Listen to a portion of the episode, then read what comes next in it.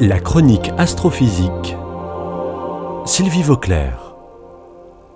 Nous voici arrivés en cette période de l'année où les jours sont les plus courts et les nuits les plus longues pour nous, les habitants de l'hémisphère nord. C'est le contraire pour les habitants de l'hémisphère sud, par exemple les Africains ou les Américains du Sud ou encore les Néo-Zélandais. Pour eux, c'est le plein été. L'année scolaire vient de se terminer, les jours sont les plus longs ce qui ne les empêche pas de fêter Noël. Nous vivons une époque étonnante de l'histoire de l'humanité. Les découvertes scientifiques contemporaines montrent que la Terre est une petite planète dans l'espace. Elle fait partie de notre système solaire. Et nous savons maintenant qu'il existe des milliards d'autres planètes dans l'espace qui tournent autour des étoiles du ciel. C'est vertigineux.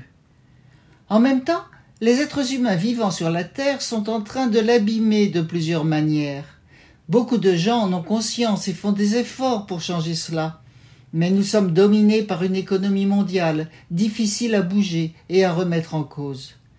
Et si tous les gens du monde se prenaient par la main en cette période de fête, si on retrouvait l'état d'esprit d'aimer son prochain comme soi-même, quelle que soit sa couleur de peau et ses origines, et si le fait de vivre tous ensemble sur la même petite planète, qui apparaît comme un tout petit point bleu vu de l'espace lointain, nous conduisait à la solidarité plutôt qu'aux guerres tribales Et si la connaissance de notre situation précaire dans l'univers immense qui nous entoure et dont nous sommes issus nous rendait un peu plus humbles vis-à-vis des autres et de la nature en général. Nous sommes actuellement dominés par une pandémie virale dont nous avons du mal à nous sortir. Peu de gens pensent à replacer cette pandémie dans le cadre général de l'évolution de la Terre depuis ses origines. En fait, les virus existent depuis l'origine de la vie, et ils existaient même sans doute avant la vie telle que nous la connaissons.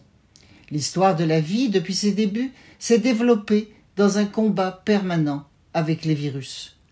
La différence actuellement, c'est que la communication rapide sur toute la planète conduit les maladies à diffuser partout, dans tous les pays du monde.